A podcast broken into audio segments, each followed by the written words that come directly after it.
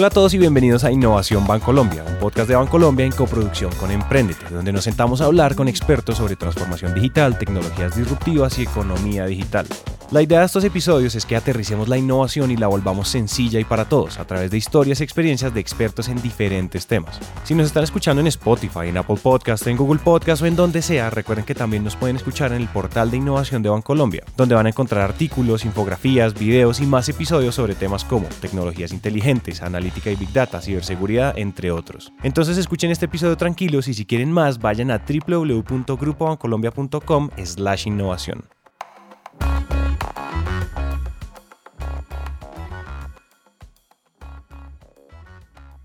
Para nadie es un secreto que la palabra innovación se puso de moda, y al lado de la señorita innovación a la fiesta llegaron otras palabras igual o más rimbombantes. Y ahora todos hablamos de exponencialidad y todos hablamos de disrupción y de agilismo y de insights, creando una especie como de familia de palabras populares. Y hoy vamos a hablar de una de ellas, hoy vamos a hablar de reinvención, que conjugada podría ser reinventarnos, es decir, volvernos a inventar, porque la innovación está muy ligada a la creación de cosas nuevas, a inventarnos nuevos productos, nuevas formas de hacer las cosas, nuevos procesos. Y la reinvención es diferente, es como un bucle o un ciclo adicional, es volvernos a inventar eso que ya estaba, y eso tiene retos diferentes. Los arquitectos, por ejemplo, dicen que es muy diferente construir una casa de ceros a remodelarla completamente, porque ya hay cimientos, ya hay una lógica preestablecida. Ahora imagínense reinventar una gran empresa. Suena lindo, fácil y hasta poético, ese es un trabajo profundo, pero muy emocionante y por eso les presentamos a Jacqueline Arango. Eh, mi nombre es Jackie Arango, yo estudié Ingeniería de Diseño de Producto en EAFIT, en Medellín. Hice una especialización en Gerencia de Diseño de Producto en EAFIT, en Medellín. Y eh, luego me fui a hacer una maestría en diseño e innovación en la Universidad Técnica de Dinamarca.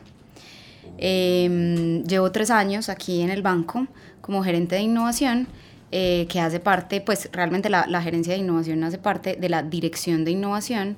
Em, y bueno, aquí estoy hace, hace tres años. ¿Y en la gerencia de innovación hace tres años? Sí. ¿O en el banco hace no, tres años? en la, o sea, llegué directico a innovación Ah, hace tres años. Perfecto. ¿Antes qué hacías? ¿Qué estabas haciendo antes? Antes, directamente, o sea, inmediatamente anterior a llegar al banco, eh, trabajaba como en el área de innovación de la Universidad de AFIT en consultoría. Pero antes había trabajado en una empresa de Israel que se llama Pensa, eh, en temas de consultoría, eh, innovación.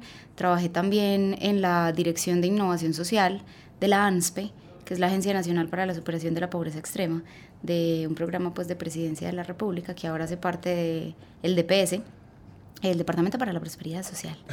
Eh, bueno, y un poco de otras cosas, porque también eh, doy clases como cátedra en, en EAFIT. Jacqueline desayuna, almuerza y cena innovación. Es profesora de innovación en el diseño, trabajó en innovación social, fue consultora de innovación y es gerente de innovación en Bancolombia. Eso la convierte en una de las personas idóneas para un reto muy particular que le puso el banco. Yo estoy liderando un, más que un proyecto, es como un equipo o una célula que la llamamos RBD, así como, los, como el programa de Rebelde, eh, pero realmente viene de reinventar, que es ser banco. Pues y como su nombre lo dice, tiene cierta coherencia también pues como con la rebeldía porque nuestra misión, y es lo que me trasnocha, es mostrarle a esta organización tan grande, eh, con tanto pasado, con tantos procesos, con tanta estructura, que las cosas se pueden hacer de una manera diferente, ¿cierto? Y que eso no significa que nos vayamos a acabar, eh, es vivir en la incertidumbre y aprender que de ahí es de donde nacen como la mayoría de los retos.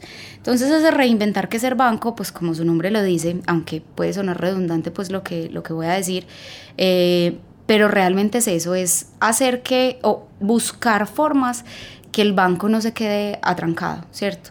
Eh, y voy a hacer un ejemplo pues muy cliché que hace todo el mundo en, en, la innovación y es Blockbuster, Kodak, etcétera, pero es que eso no pase, ¿cierto? Esta compañía de 131 años, pionera en la industria fotográfica, terminó en las cortes de bancarrota. ¿Por qué? Blockbuster y Kodak pasaron a la historia como empresas que un día fueron enormes y muy prósperas, que no vieron venir ciertos cambios y que hoy ya no existen. Las cámaras digitales acabaron con el negocio de la impresión de fotografías y servicios como Netflix acabaron con la renta de películas en DVD. Los líderes de Kodak fallaron al no prepararse para el futuro digital lo suficientemente rápido. Y cuando se dieron cuenta... El mensaje más poderoso detrás de estas historias es que por más grande que seas, el éxito de hoy no te asegura el éxito de mañana. Entonces, si yo soy un banco, ¿qué significa reinventarse? Los bancos van a seguir existiendo. la gente va a seguir necesitando los servicios financieros. Eh, no es desaparecer el banco, simplemente es adaptarnos a la velocidad a la que va el mundo, adaptarnos a las nuevas generaciones eh, y no creer que porque somos los más grandes, los más chéveres, los más cool, eso no nos va a pasar, eso sí nos puede pasar. Entonces, ¿cómo mejoramos la calidad de vida de las personas eh, a través del core, que sigue siendo pues el core financiero, pero con nuevas, con nuevas cosas?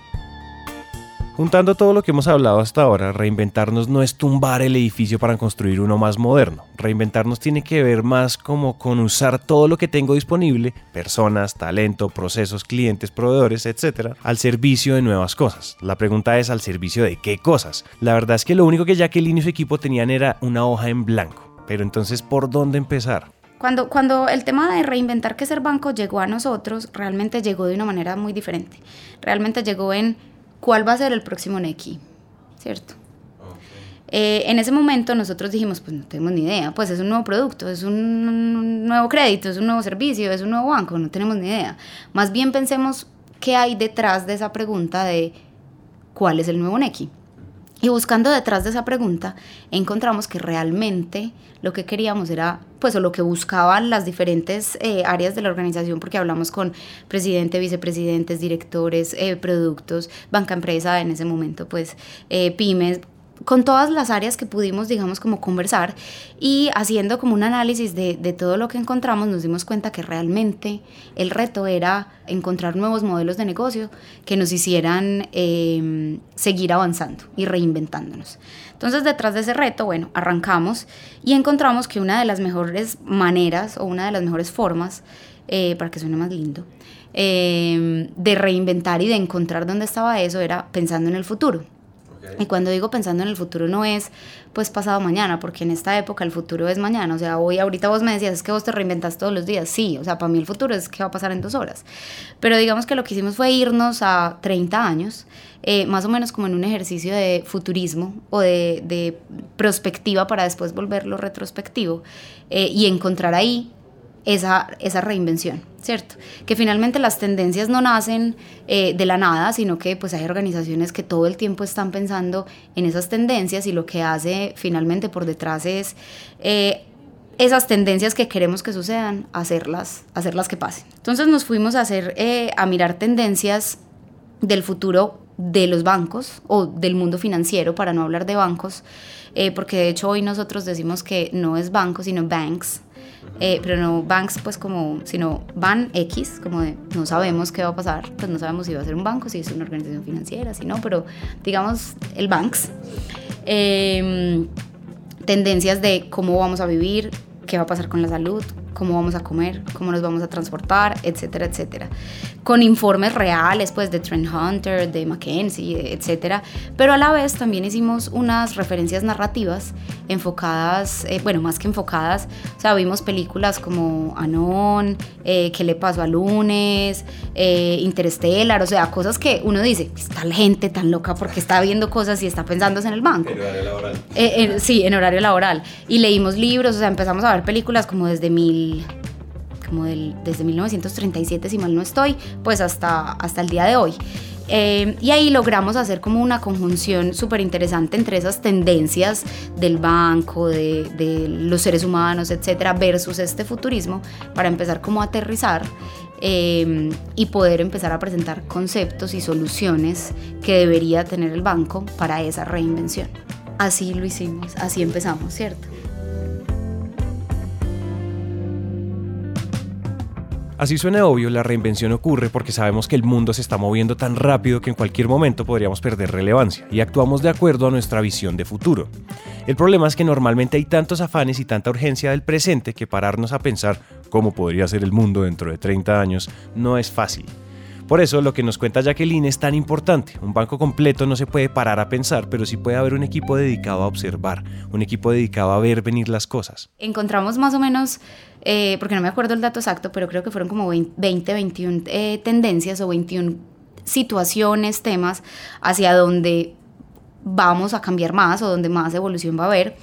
Eh, hicimos entonces ese match con, esas, con estos estudios que incluso el banco pues tenía eh, un estudio súper interesante que se hizo con el grupo Sura, el banco y una consultora eh, y encontramos cosas muy similares. De ahí entonces empezamos a hacer como un proceso de convergencia y finalmente llegamos a cinco temáticas que son las, pues donde más revolución va a haber y donde el Banks debería prestar más atención.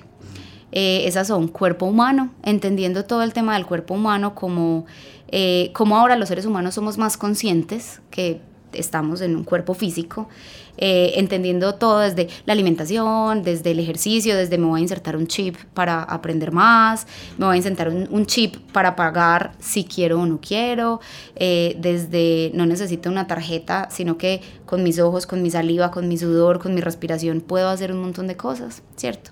Eh, criogenización, o sea, pasamos por, toda, por todo ese tipo de cosas.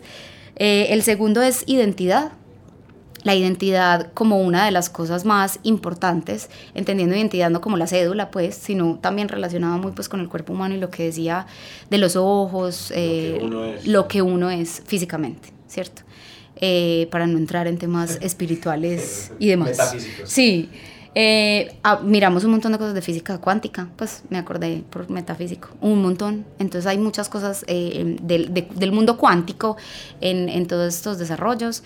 Eh, el tema de cómo viviremos, y cuando digo el cómo viviremos, ahí integramos todo el tema de las ciudades, términos como megalópolis empiezan a aparecer, los límites entre ciudades, entre países tienden a desaparecer sin tocar pues tampoco temas políticos porque encontramos muchas tendencias y muchas cosas pues alrededor de la política, entonces unos dicen antes van a haber más límites, más reglas, más no sé qué, otros dicen no, eso va a desaparecer. Y finalmente la conclusión de todos es los seres humanos van a decidir si se van para un lado o si se van para el otro, lo mismo que si me inserto el chip para pagar o si no me lo inserto, si me criogenizo o no me criogenizo. Eh, bueno, el otro fue artefactos tecnológicos, entonces digamos que ahí en artefactos tecnológicos entran pues todas las tecnologías de, ciencia eh, pues de telecomunicaciones, entonces entran los robots, las hologramas, eh, los televisores que ya van, en teoría van a desaparecer, pues no van a desaparecer, van a evolucionar, los celulares que me inserto o no me inserto, bueno. y el quinto se me acaba de olvidar, entonces posiblemente, ya me acordé, iba a decir, no es tan importante, pero sí es muy importante. Y el, y el quinto son nuevos, eh, modelos de negocio, que modelos de negocio está muy conectado con cómo las industrias empiezan a ser híbridas, ¿cierto? Cómo, digamos, para hablar específicamente de, de, una organización pues como el banco, deja de ser un banco como la gente lo conoce, que es voy, abro una cuenta, voy, pido un crédito, voy, saco una tarjeta y empieza a tocar otras cosas como movilidad, movilidad más allá de alquilo un carro o presto un carro, ¿cierto? O sea, cómo la organización por sus capacidades internas puede empezar a prestar servicios diferentes alrededor de la movilidad. Y no es voy y compro la empresa de transporte, no, o sea, va más allá de eso. Como digamos organizaciones eh, que hoy hacen tecnología dejan de empezar a vender tecnología para empezar a vender entonces información, o cómo mezclan y su propuesta de valor y su visión cambia. Entonces, eh, el, ese es el, último, pues la última tendencia en la que nos quisimos enfocar, que fue esos modelos híbridos eh, de negocio. Con todo eso entonces, eh, para cerrar la historia, seguimos haciendo todo un proceso, eh, pasamos de la investigación a la ideación y creamos un, un grande concepto que tiene diferentes soluciones, que esas eh, si no las puedo mencionar todavía, pero que esperamos que las puedan ver pronto, pero no son conceptos separados, no son soluciones separadas, sino que son nueve soluciones que terminan siendo como ese ese Banks que hace parte de la vida de todos en todo momento.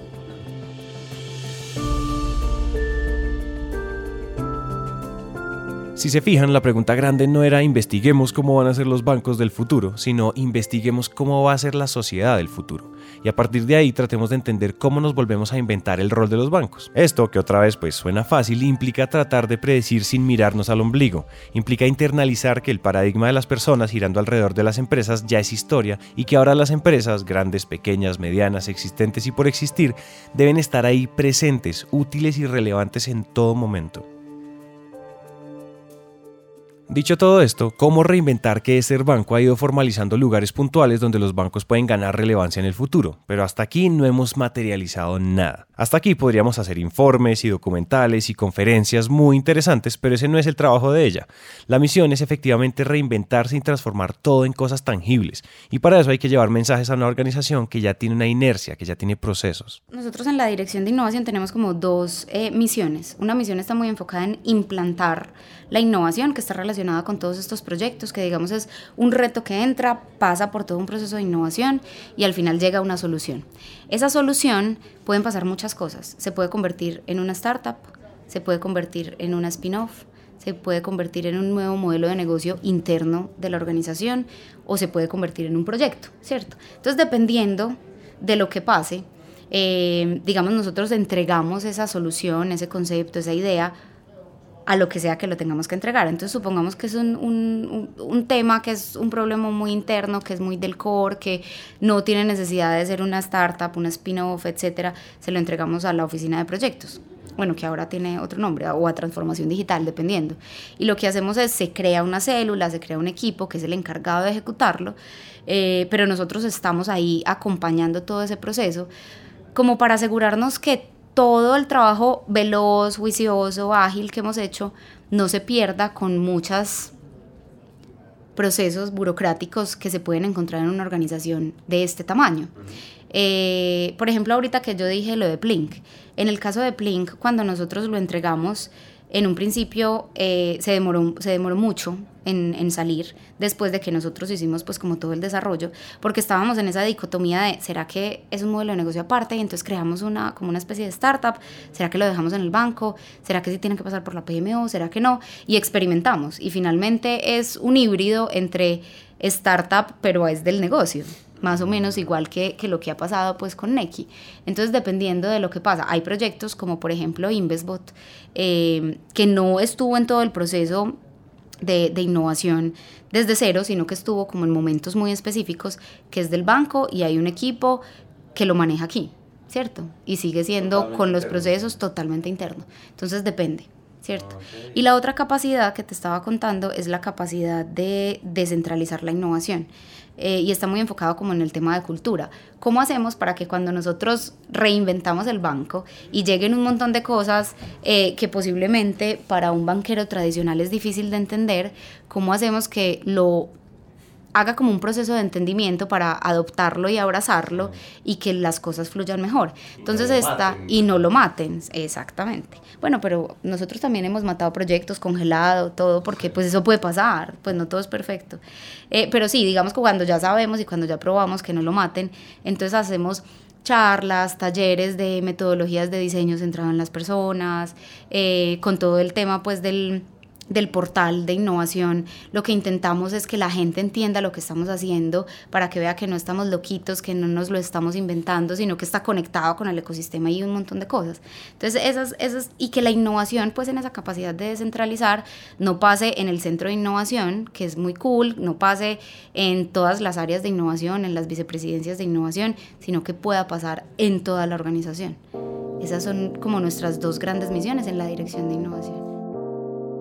Ellos no pueden ejecutarlo todo, no solo porque no es humanamente posible, sino porque de eso no se trata, porque si así fuese se desdibujaría la misión del equipo de innovación, que es contagiar, entregar capacidades y nuevas formas de pensar que tengan resultados. Porque mis amigos, la reinvención no es como en las películas, es decir, no es algo que ocurre de la noche a la mañana. Entonces, para cerrar este episodio, le pedimos a Jacqueline dos consejos generales para innovar y para reinventarnos, y esta fue su respuesta. Yo creo que eso es como como en una relación, de lo que sea, de pareja, de amigos, de colaboradores. Yo creo que lo más importante para poder empezar a entender la innovación es, iba a decir una cosa, pero se me acaba de prender por allá una neurona, entonces voy a decir dos o tres o cuatro, mentiras, dos. Eh, lo primero es posponer el juicio. Juzgamos demasiado y no está mal juzgar, pero uno puede, digamos que el, el posponer el juicio tiene un proceso. O sea, lo primero es aceptar como aceptar que hay otra cosa y aceptar no significa estar de acuerdo, simplemente llegaron a decirme que este proceso mío es muy lento, es muy demorado, que lo llevo haciendo 70 años y que lo voy a tener que cambiar. Claro, eso me genera un montón de cosas, pero es como, ok, listo, me dijeron que lo tengo que cambiar, lo acepto. Paso número dos, lo entiendo, listo, que está muy relacionado con todas las metodologías, modelos, herramientas, etcétera, de innovación, empatía. O sea, ¿qué hago? Listo. Voy a tratar de entender por qué me están diciendo que es demorado. No estoy de acuerdo, que rabia, no es demorado, fue pucha, llevo mil años haciéndolo, pero bueno, voy a entenderlo. Listo. Entonces, lo entiendo, todavía no he juzgado, todavía no he dicho estoy de acuerdo o no estoy de acuerdo, simplemente lo entiendo. Entonces, acepto, entiendo y finalmente hago el juicio pero con información, con argumentos, no desde el estómago. O sea, no desde me dio rabia porque me dijeron esto. No quiero cambiar porque me van a echar, porque van a desaparecer mi área o sea, eso no va a pasar, eso evoluciona. O sea, si hay, digamos, algo que se tenga que eliminar, posiblemente es porque evoluciona, se cambia, se adapta, se fusiona.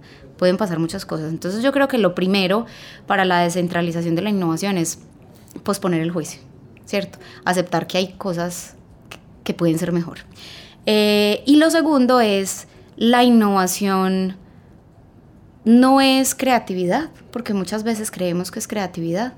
Eh, son primos hermanos, la creatividad es un gran insumo para la innovación, pero no es creatividad. Entonces muchas veces dicen, ah, es que yo no soy creativo, entonces yo no puedo estar innovador. No, no tiene nada que ver. Además la, creati o sea, además la creatividad es innata a los seres humanos. O sea, todos nacimos con el chip de la, de la creatividad.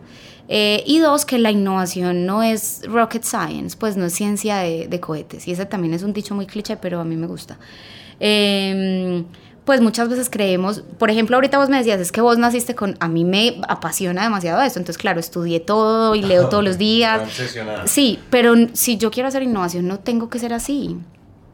O sea, yo puedo pegarme a, a, una persona que sea así, o yo puedo hacer un proceso, o yo puedo intentar cambiar las cosas, o digamos nosotros estamos muy acostumbrados a que si somos de mercadeo, entonces trabajamos solo con los de mercadeo y no trabajamos con, voy a decir uno más parecido, con marca y no trabajo con transformación digital porque nada que ver.